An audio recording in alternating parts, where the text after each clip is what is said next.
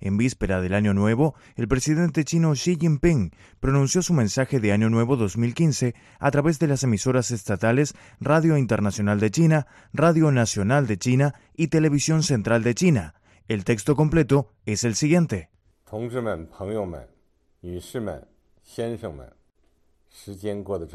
Camaradas, amigos, señoras y señores, el tiempo pasa volando. Muy pronto nos despediremos del año 2014 y recibiremos el 2015.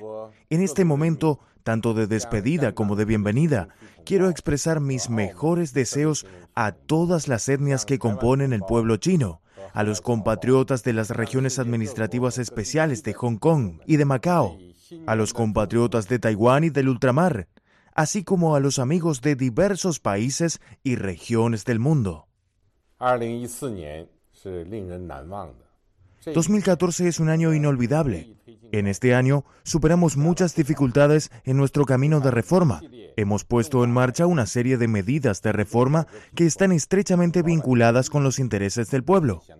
En contexto de una nueva normalidad de desarrollo económico, hemos promovido con mucho esfuerzo el avance socioeconómico y la vida del pueblo ha logrado una nueva mejoría. El 12 de diciembre, la primera etapa de la obra trasvase de agua del sur al norte dio por cumplida. Para el cumplimiento de este proyecto, más de 400.000 habitantes que vivían a los alrededores se despidieron de su tierra natal y emigraron a otros lugares, y su abnegación representa una grandiosa contribución. Les expresamos aquí nuestro profundo respeto y les deseamos una vida feliz en su nuevo hogar. En este año, hemos impuesto más severamente las éticas y disciplinas del partido.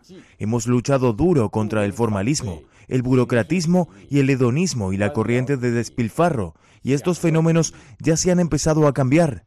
Hemos intensificado el combate anticorrupción, castigamos a los corruptos con una actitud de cero tolerancia, lo cual refleja nuestra firme determinación de luchar contra la corrupción. En este año hemos fortalecido la cooperación e intercambio con el resto del mundo. Patrocinamos en Beijing la reunión informal de líderes del Foro de Cooperación Económica Asia-Pacífico. Los líderes de nuestro país hicimos varias visitas al exterior y los dirigentes extranjeros también nos visitaron con frecuencia, todo lo cual permite que el mundo tenga más conocimiento sobre China. Los cuadros de distintos niveles de China nos hemos esforzado mucho por alcanzar las metas fijadas.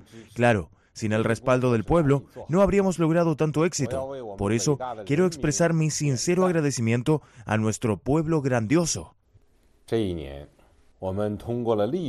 En este año, hemos estipulado en las leyes el día conmemorativo del triunfo en la guerra contra la invasión japonesa, el día conmemorativo de los mártires, el día de conmemoración nacional por las víctimas de la masacre de Nanjing, y hemos organizado actividades conmemorativas solemnes en estas fechas.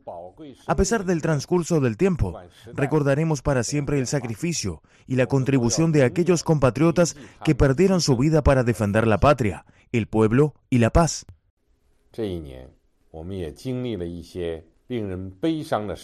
En este año, también experimentamos unos momentos tristes a consecuencia de la desaparición del vuelo MH370 de la aerolínea Malasia. 150 compatriotas nuestros aún se encuentran en paradero desconocido, pero no los hemos olvidado. Continuamos nuestros esfuerzos por buscarlos. Otros compatriotas fallecieron en los desastres naturales y accidentes ocurridos en este año.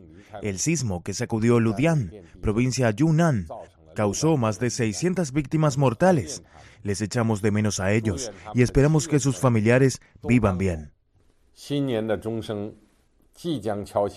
La campanada del año nuevo está por sonar. Continuaremos trabajando arduamente para hacer realidad la esperanza del pueblo. Profundizaremos de manera integral la reforma, que es un camino sin retroceso. Si nos encontramos con algunas adversidades, debemos saber que las superaremos con valentía. Impondremos con más severidad la administración del Estado según la ley, a fin de que las leyes puedan proteger los intereses del pueblo, defender la justicia social y promover el desarrollo del país.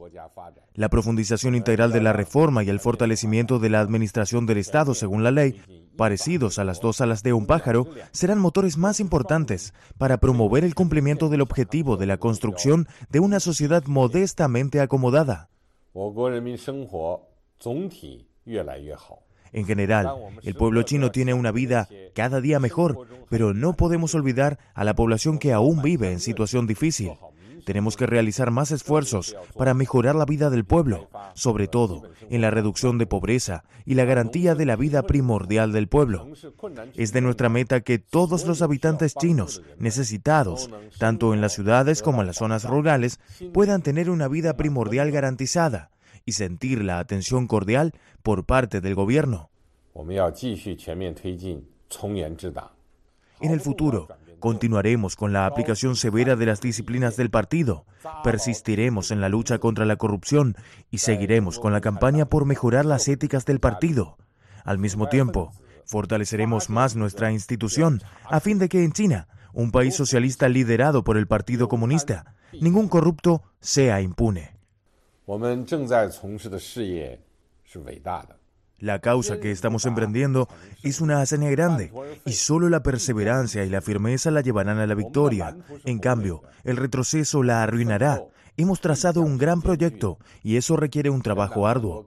Todos los miembros del partido, todos los ciudadanos chinos y todas las etnias que componen este pueblo tenemos que unirnos para aprovechar la presente oportunidad y enfrentar los desafíos de forma conjunta. Para lograr un mejor desarrollo del país y una vida más próspera, necesitamos superar más adversidades y hacer más innovaciones. El pueblo chino se preocupa por el futuro de su propio país y también sigue de cerca lo que está ocurriendo en el mundo. Ayudamos a África cuando el virus ébola arrasa este continente, igual que le dimos la mano a Maldivas cuando su capital sufrió corte de agua. Todo eso refleja la solidaridad que comparte el pueblo chino con los otros pueblos del planeta. En el mundo actual, que aún no está tranquilo, abogamos por la paz y esperamos sinceramente que todos los países puedan trabajar juntos, a fin de que el ser humano no sufra más el hambre y el frío, que las familias no estén amenazadas por las guerras y que todos los niños crezcan alegres en un mundo pacífico. Gracias a todos.